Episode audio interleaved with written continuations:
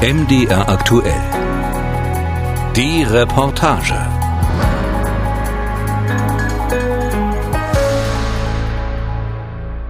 Studienplätze sind in Deutschland gerade so gefragt wie nie. In diesem Wintersemester haben sich knapp drei Millionen Menschen an den Unis eingeschrieben, ein Rekord. Mit dem BAföG hat dieser Ansturm aber relativ wenig zu tun. Im Gegenteil. Zahlen des Statistischen Bundesamtes zeigen, dass heute knapp 120.000 Menschen weniger gefördert werden als noch 2012. Geht es den Studierenden also finanziell inzwischen so gut, dass sie das BAföG nicht mehr brauchen?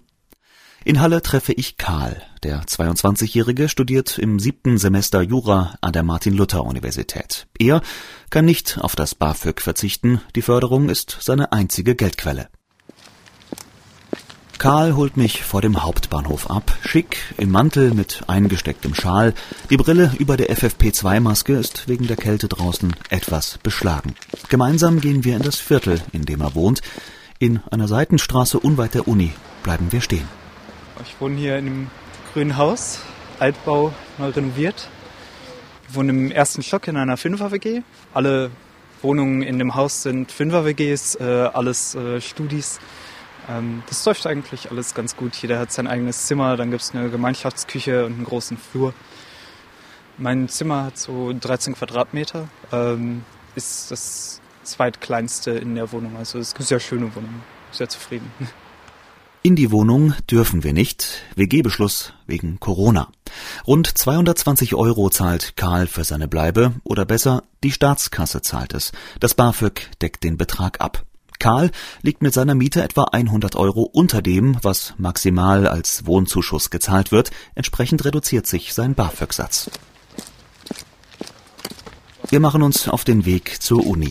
Karl sagt, er sei mit insgesamt 740 Euro monatlich recht nah dran am Höchstsatz. Der liegt aktuell bei 861 Euro und deckt neben den erwähnten Mietkosten den Grundbedarf und die Beiträge für die Kranken- und Pflegeversicherung ab. Wir laufen durch die schöne Altstadt von Halle vorbei an der futuristischen wie imposanten Juristenbibliothek und machen Halt an einem mittelalterlich anmutenden Torbogen.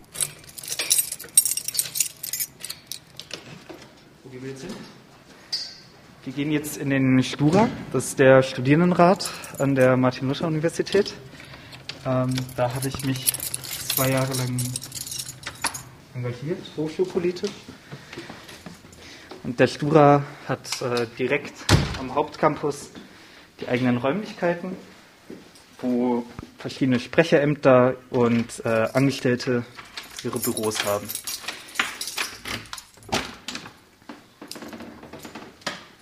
Wir setzen uns an einen großen Tisch im Roten Salon, einem ziemlich großen Konferenzraum des Stura. Ich will von Karl wissen, wie sein BAföG-Satz zustande kommt. Ich kriege seit Oktober 2020 mit der neuesten Erhöhung gute 740 Euro. Nur, dass äh, von meinem Vater nochmal 10 Euro abgezogen werden. Das berechnet sich dadurch, dass gesagt wird, dass beide meine Eltern einen gewissen Freibetrag äh, für das BAföG haben. Äh, meine Mutter fällt da drunter. Ähm, sie ist Frührentnerin, hat da kein großes Einkommen, was mitspielen würde. Und mein Vater ist knapp drüber, äh, weshalb mir vom BAföG nochmal 10 Euro vom Höchstsatz abgezogen werden. Und sonst kommt das BAföG für meine Miete gesamt auf und krankenversichert bin ich noch über die Familie. Karls Eltern leben getrennt. In einem solchen Fall liegt der angesprochene Freibetrag pro Elternteil in der Regel bei rund 1300 Euro monatlich und damit etwa auf Höhe des Mindestlohns. Wenn das Nettoeinkommen der Eltern darüber liegt, wird es auf das BAföG des Kindes angerechnet. Das heißt, bis zu dieser Einkommensgrenze gibt es den Höchstsatz. Danach wirkt sich jeder weitere Euro negativ auf die Höhe des BAföG des Kindes aus. Einen Überblick über die Fördervoraussetzungen liefert Matthias Anbuhl vom Deutschen Gewerkschaftsbund. Die Freibeträge entscheiden eigentlich darüber, ob und in welcher Höhe man BAföG bekommt. Bei dem Einkommen der Eltern ist es so, sind die Eltern verheiratet, muss man ab einem Bruttoeinkommen von 30.000 Euro im Jahr mit den ersten Einbußen beim BAföG rechnen. Aber oft kann man noch eine Teilförderung erhalten, wenn die Eltern 45.000 Euro brutto im Jahr verdienen. Ab einem gemeinsamen Jahreseinkommen von 60.000 Euro brutto sei dann so gut wie gar keine Förderung für das Kind mehr drin. Anbuhl ist der Abteilungsleiter Bildungspolitik und Bildungsarbeit im Bundesvorstand des DGB. Er wirft der Bundesregierung vor, das BAföG im vergangenen Jahrzehnt systematisch ausgetrocknet zu haben. Entscheidende Parameter der Förderung, wie eben die Freibeträge der Eltern oder die Fördersätze für die Studierenden, seien entweder gar nicht oder zu zaghaft angehoben und der Preisentwicklung nicht ausreichend angepasst worden. Allein zwischen 2010 und 2016 gab es sechs Nullrunden, das heißt zwei ganze Bachelor-Generationen sind im Prinzip ohne BAföG-Erhöhung geblieben. Und das hat dazu geführt, dass das BAföG längst nicht mehr die untere Mittelschicht erreicht, wie es eigentlich notwendig ist, sondern nur noch Geringverdiener von dem BAföG profitieren und das reicht nicht aus. An dieser Stelle ein kurzer Blick zurück. Wie war das eigentlich vor 50 Jahren? Welche Umstände haben zur Einführung des BAföG geführt? Das Gesetz war die Antwort der sozialliberalen Regierung unter Willy Brandt auf die Bildungssituation der 50er und 60er Jahre. In dieser Zeitspanne hatte sich die Zahl der Studierenden zwar verdoppelt, das betraf am Ende aber nur rund sechs Prozent der Bevölkerung in den betroffenen Jahrgängen. Im internationalen Vergleich waren das miserable Zahlen. In seiner Regierungserklärung im Oktober 69 sagte Brandt Die Bundesregierung wird sich von der Erkenntnis leiten lassen, dass der zentrale Auftrag des Grundgesetzes, allen Bürgern gleiche Chancen zu geben, noch nicht annähernd erfüllt wurde. Die Bildungsplanung muss entscheidend dazu beitragen, die soziale Demokratie zu verwirklichen. Mädchen, Arbeiterkinder und Kinder vom Land. In der frühen Bundesrepublik hatten sie kaum Chancen auf Bildungserfolg. Studieren, das war etwas für die Eliten, jedenfalls für diejenigen, die es sich leisten konnten. In der Politik reifte in dieser Zeit die Erkenntnis, dass man hier etwas tun muss, nicht zuletzt, um den inzwischen gewonnenen Wohlstand nicht nur nicht zu verlieren, sondern ihn auszubauen. 1971, als das BAföG konzipiert wurde, sollte es dazu dienen, das Studium unabhängig vom Geldbeutel der Eltern zu organisieren. Und äh, damals hatten wir ja die sogenannte Bildungskatastrophe vorher. Es war klassisch eher Akademikerkinder, was wir allerdings heute auch noch haben, die studierten. Und der Zugang zum Studium sollte auch für die Mittelschicht ermöglicht werden. Deshalb gab es einen überparteilichen Beschluss, das BAföG damals eben einzuführen. Sagt Achim Meyer auf der Heide, Generalsekretär des Deutschen Studentenwerks, das unter anderem für die Bearbeitung der BAföG-Anträge zuständig ist. Zum Start handelte es sich beim BAföG noch um einen Vollzuschuss. Der Staat gab also Geld, ohne es zurückzufordern. Das war natürlich sehr attraktiv und der Effekt war gigantisch. Fast jeder Zweite wurde gefördert. Nach fünf Jahren hatte sich die Zahl der Studierenden an deutschen Hochschulen Schulen mehr als verdoppelt. Inzwischen ist das BAföG aber nur noch ein Teilzuschuss. Die eine Hälfte gibt es geschenkt, die andere als Darlehen. Die abzutragenden Schulden haben allerdings eine Obergrenze. Nochmal Achim Meyer auf der Heide vom Deutschen Studentenwerk. Das ist schon attraktiv. Wer den, die höchste Förderung bekommt, der muss weniger als 20 Prozent des Gesamtbetrages zurückzahlen. Also 10.000, 10 Euro auf das, die Summe ist gedeckelt. Das ist schon attraktiv. Trotzdem ist das Hauptproblem, dass es nicht viele mehr erreicht. Und damit sind wir zurück in der Gegenwart. Inzwischen werden nur noch 11 Prozent der Studierenden in Deutschland durch das BAföG gefördert. Das ist ein historischer Tiefstand. Was sagt man im Bundesbildungsministerium dazu? Bildungsministerin Anja Karliczek hält diese Zahl für irreführend. Ihr Ministerium teilt schriftlich mit, die genannten 11 Prozent seien nicht aussagekräftig. Diese Zahl wird gebildet, indem die Zahl der BAföG-Empfänger zu allen an deutschen Hochschulen immatrikulierten Studierenden ins Verhältnis gesetzt wird. Dadurch werden zahlreiche Studierende mitgerechnet, die für das BAföG nicht in Frage kommen, wie zum Beispiel ausländische Austauschstudierende. Entsprechend bereinigt komme man auf eine doppelt so hohe Förderquote, heißt es da weiter, nämlich auf gut 22 Prozent. Diese Herangehensweise des Ministeriums sorgt bei den Kritikern der aktuellen BAföG-Regelungen aber wiederum für großen Ärger. Der Vorwurf, es kommen schlicht zu wenige für das BAföG in Frage, zu viele fallen durchs Raster, weil das BAföG nicht Schritt gehalten hat mit der gesellschaftlichen Entwicklung. Einer dieser Kritiker ist Ulrich Müller vom Zentrum für Hochschulentwicklung CHE. Müller ist dort für politische Analysen zuständig. Das BAföG sei nicht mehr auf der Höhe der Zeit und habe die Lebensrealität vieler Studierender aus den Augen verloren, sagt er. BAföG geht von einem Vollzeitstudenten aus und ungefähr 30 Prozent der Studierenden studieren in Teilzeit realistischerweise. Das BAföG geht zweitens von einem Studium in Regelstudienzeit aus und fördert auch nur ein Studium in Regelstudienzeit. Fakt ist, dass das nur ungefähr 33 Prozent der Studierenden schaffen. Drittens geht das BAföG davon aus, felsenfest, dass im Inland keine Studiengebühren bezahlt werden, was auch so nicht stimmt, weil über acht Prozent der Studierenden an einer privaten Hochschule sind, die sind kostenpflichtig. Viertens kennt das BAföG viele innovative Studienformen gar nicht. Und fünftens, wir beobachten das überall. Lebenslanges Lernen wird Realität und das BAföG hat eine rigide Altersgrenze. Und diese Grenze liegt bei Bachelorstudiengängen bei 30 Jahren, bei Masterstudiengängen wird ab einem Alter von 35 Jahren nicht mehr gefördert. Mit Blick auf die Regelstudienzeit muss man allerdings einschränken, dass es sehr wohl Möglichkeiten gibt, die Förderdauer zu verlängern. Das geht etwa bei Krankheit, Schwangerschaft, wenn die Hochschule für die Verzögerung verantwortlich ist, wenn man zum ersten Mal durch eine Zwischen- oder Abschlussprüfung gerauscht ist oder wenn man sich in Hochschulgremien engagiert hat. Und wenn es ganz hart kommt, ist auch noch eine Abschlusshilfe möglich, die hängt allerdings von einer ganzen Reihe von Bedingungen ab. Zurück im Stura in Halle. Draußen ist es inzwischen dunkel geworden. Karl und ich sitzen im künstlichen Licht der Leuchtröhre, die von der Decke strahlt. Er schätze die staatliche Unterstützung, sagt Karl, eben weil er weiß, dass viele seiner Kommilitonen sich nicht, so wie er, ausschließlich auf ihr Studium konzentrieren können. Ihm bleibe aber auch gar nichts anderes übrig, als sich an der Uni reinzuhängen, sagt er. Für mich bedingen sich Studium und BAföG in gewisser Weise gegenseitig. Ähm, ich brauche das BAföG, um so zielstrebig wie möglich mein Studium auch ähm, natürlich in gewissen Grenzen, ohne dass jetzt Engagement und Privatleben leiden müssen oder zu sehr leiden müssen, ist immer noch Jura, ähm, zu Ende zu bringen. Andererseits muss ich das auch, um BAföG überhaupt weiter zu erhalten. Egal, ob das jetzt die Zwischenprüfung ist, dass das BAföG weiß, dass mein Zwischenstand in Ordnung ist, oder ob das dann Beendigung des Studiums in der Regelstudienzeit ist.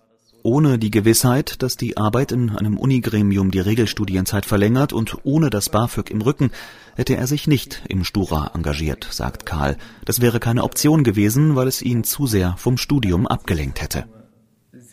Ich habe gemerkt, dass ich während meines Engagements weniger fürs Studium getan habe, als ich davor und jetzt wieder mache. Und ohne BAföG hätte ich mir das nicht zugetraut. Hätte ich das BAföG nicht bekommen, wäre das schwierig gewesen. Insbesondere, wenn ich vielleicht nebenbei gearbeitet hätte. Dann hätte ich nochmal Arbeiten, soziales und politisches Engagement ohne Studium unter einen Hut bringen müssen. Das hört sich für mich gerade einfach nicht praktisch an. Praktisch ist das wohl auch für die wenigsten, und doch ist es für viele gelebte Realität. Ohne einen Nebenjob können sich viele ein Studium nicht leisten. Die jüngste Sozialerhebung des Deutschen Studentenwerks aus dem Jahr 2016 zeigt, dass sich knapp zwei Drittel aller Studierenden etwas dazu verdienen, über 85 Prozent bekommen Geld von ihren Eltern. Dass die Zahlen der BAföG-Empfänger in diesem Gesamtzusammenhang einen historischen Tiefstand erreicht haben, bereitet dem Bildungsministerium offenbar keine Sorgen. Im Gegenteil, das Ministerium erklärt, Grundsätzlich gilt, wenn die wirtschaftliche und soziale Lage in Deutschland so gut ist, dass weniger Menschen die Sozialleistung BAföG in Anspruch nehmen müssen, so ist das an sich keine schlechte Botschaft. Die bis zum Beginn der Pandemie anhaltend gute konjunkturelle Lage mit hoher Beschäftigungsquote und stetig steigenden Einkommen hat erfreulicherweise viele Familien in die Lage versetzt, ihren Kindern aus eigenen Mitteln eine gute Ausbildung zu ermöglichen. Die Kritiker sehen das freilich anders und sprechen von einer sehr wohl schlechten Botschaft. Das Zentrum für Hochschulentwicklung hatte schon im Frühjahr 2019 eindringlich davor gewarnt, dass der Bildungserfolg in der Bundesrepublik bedenklich stark von der konjunkturellen Entwicklung abhängt. CHE-Analyst Ulrich Müller erklärt. In goldenen Zeiten kommen Studierende irgendwie zurecht, indem sie einen Nebenjob machen oder über das Geld der Eltern gefördert werden. Nur leider leben wir gerade nicht in goldenen Zeiten. Man merkt das gerade an äh, der Corona-Pandemie. Da sind sehr viele studentische Nebenjobs weggebrochen. Viele Eltern haben Kurzarbeit. Ähm, und das ist genau das Problem. Äh, das Entscheidende war für einen Hochschulzugang in den letzten Jahren, war eben das Elterneinkommen und die Nebenjobs. Beides bricht gerade weg, beides wackelt, beides ist problematisch und die staatliche Studienfinanzierung erreicht die Studierenden nicht mehr. Und wer ist da Leidtragender, sind leider eben studieninteressierte Studierende aus etwas schwächeren Herkunftshaushalten, also aus Nicht-Akademikerhaushalten. Das sind die, die jetzt am ehesten hinten runterfallen. Tatsächlich haben die Folgen der Corona-Pandemie gezeigt, wie schlecht es um die Finanzen vieler Studierender bestellt ist. Bei den deutschen Studentenwerken sind inzwischen Hunderttausende Anträge auf Überbrückungshilfe eingegangen. Die Bundesregierung hatte diesen Zuschuss für notleidende Studierende im Sommer eingeführt. Um die Finanzspritze zu bekommen, müssen die Antragsteller weniger als 500 Euro auf dem Konto haben. Je weniger Geld ihnen zur Verfügung steht, desto mehr Zuschuss gibt es. Bislang sind gut 86 Millionen Euro ausgezahlt worden worden. Über ein Drittel der Antragsteller ist bislang allerdings leer ausgegangen, das aber nicht deswegen, weil sie nicht arm genug gewesen sind. Dazu der Generalsekretär des Deutschen Studentenwerks Achim Meyer auf der Heide. Also Großteil der Studierenden musste deshalb abgelehnt werden, weil sie die Fördervoraussetzungen nicht erfüllen. Über 50 Prozent der Ablehnungsgründe konnten nicht den pandemiebedingten Wegfall nachweisen. Das heißt, dass sie aus Pandemiegründen eben den Job verloren haben, die Eltern weniger gezahlt haben oder sie bei Selbstständigkeit keine Aufträge mehr hatten. Aber viel wichtiger war, uns ist aufgefallen, dass sie beim Kontostand schon vor der Pandemie eigentlich erhebliche Probleme hatten, das heißt in einer prekären Finanzlage waren und äh, insofern sie äh, die Fördervoraussetzungen für die Überbrückungshilfe nicht erfüllt haben, aber schon finanziell am Limit waren. Bedeutet, bedürftig ja, sie sind aber nicht erst wegen Corona bedürftig geworden, also gibt es kein Geld. Immerhin haben bislang über 120.000 Studierende von der Überbrückungshilfe profitiert. Studierendenvertretungen sind mit dieser Lösung trotzdem nicht glücklich, der freie Zusammenschluss von Studentinnenschaften zum Beispiel. FZS-Vorstandsmitglied Iris Kimizoglu bemängelt, dass die Hilfe im Sommer verhältnismäßig spät gekommen sei, außerdem sei schon im Vorfeld klar gewesen, dass sie nicht ausreiche. Sowohl das Deutsche Studentenwerk als auch wir, als auch viele andere studentische Vertretungen haben von Anfang an eigentlich dafür plädiert, dass das nicht so kommen soll, wie es gekommen ist, sondern eher beim BAföG angesiedelt. Letztendlich hat das BMBF sich aber entschieden, wie es hat. Und nun zahlen wir die Zeche letztendlich, denn es ist so, dass ich den höchsten Satz von Zuschuss, also 500 Euro, nur dann kriege, wenn ich unter 100 Euro auf meinem Konto habe. Das bedeutet, dass wenn ich mich dafür qualifiziere, ich also bei einem Kontostand unter 100 Euro plus 500 Euro etwa 600 Euro pro Monat zum Leben habe. Das reicht natürlich absolut nicht aus. Das heißt, ne, die Höhe der Überbrückungshilfe ist absolut unangemessen. Und so fordern sie im Grunde alle, die Studierendenvertretungen, Gewerkschaften, das Studentenwerk oder das CHE, eine Öffnung des BAföG für alle, wenn nicht generell, denn doch wenigstens in Krisenzeiten. Und sie alle fordern längere Regelstudienzeiten, höhere Freibeträge für die Eltern und mehr Geld für die Studierenden, damit wieder deutlich mehr Menschen, insbesondere jene aus der unteren Mittelschicht, von der staatlichen Förderung profitieren. Für Bildungsministerin Karliczek sind das keine Neuigkeiten. Seit Jahren werden diese Wünsche an sie herangetragen. Eine Notwendigkeit nachzusteuern sieht sie aber nicht. Das BAföG sei in dieser Legislaturperiode bereits reformiert worden, heißt es aus ihrem Ministerium. Bedarfssätze, Einkommensfreibeträge, beides habe man in den vergangenen zwei Jahren angehoben. Bei den Freibeträgen gehe es im Herbst nochmal um sechs Prozent rauf. Zu wenig, sagen die Kritiker. Und wie steht es um die Öffnung des BAföG? Solchen Gedankenspielen erteilt das Ministerium eine klare Absage. Das BAföG sei eine subsidiäre Sozialleistung, die jungen Menschen eine qualifizierte Ausbildung ermöglichen soll, wenn die vorrangig unterhaltspflichtigen Eltern nicht über ausreichende finanzielle Mittel verfügen. Einen BAföG-Rechtsanspruch für nicht BAföG-Berechtigte zu normieren, wäre widersinnig und nicht gerecht, da sonst auch Menschen von einer von allen Steuerzahlern finanzierten Sozialleistung profitieren würden, die nicht auf sie angewiesen sind. In Krisenzeiten könnten Betroffene einen Antrag auf Neuberechnung des BAföG stellen, die Überbrückungshilfe beantragen oder einen Studienkredit bei der staatlichen Förderbank KfW aufnehmen. Dieser Studienkredit ist allerdings nicht besonders beliebt. Laut einer Erhebung des Zentrums für Hochschulentwicklung hatte vor der Corona-Krise nur rund ein Prozent der Studierenden einen solchen Kredit aufgenommen.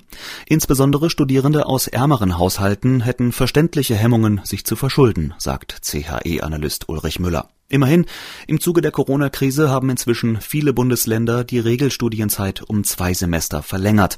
BAföG-Empfänger sollen am Ende also nicht mit leeren Händen und Taschen dastehen, nur weil die Pandemie dazu geführt hat, dass sie vielleicht nicht rechtzeitig fertig werden. Wie geht es dem Bundesausbildungsförderungsgesetz, also im 50. Jahr nach seiner Einführung? Für das Bundesbildungsministerium ist die Sache klar. Das BAföG sei auch weiterhin ein wesentlicher Garant für die Sicherung von Chancengerechtigkeit in Deutschland. Es sei eine Erfolgsgeschichte. BAföG, das garantiere einen Rechtsanspruch auf individuelle Förderung für eine Ausbildung, die den eigenen Fähigkeiten und Neigungen entspricht, sofern und soweit der eigene finanzielle Hintergrund nicht ausreicht. Vielen jungen Menschen wurden dadurch Bildungsgänge und Karrierewege eröffnet. Alle anderen sehen dagegen wenig Anlass für eine rauschende Geburtstagsparty zum 50. Sie würden wohl eher eine Kur empfehlen, manche sogar eine Reanimation. Ah, wenn man ganz gehässig ist, muss man sagen, BAföG, das sind Antworten von gestern auf die Herausforderungen von heute. Also die Welt hat sich weiterentwickelt, die Hochschulwelt hat sich ganz deutlich weiterentwickelt und das BAföG ist leider stehen geblieben. Und das ist fatal, weil das BAföG war immer so ein Garant für einen chancengerechten Bildungszugang.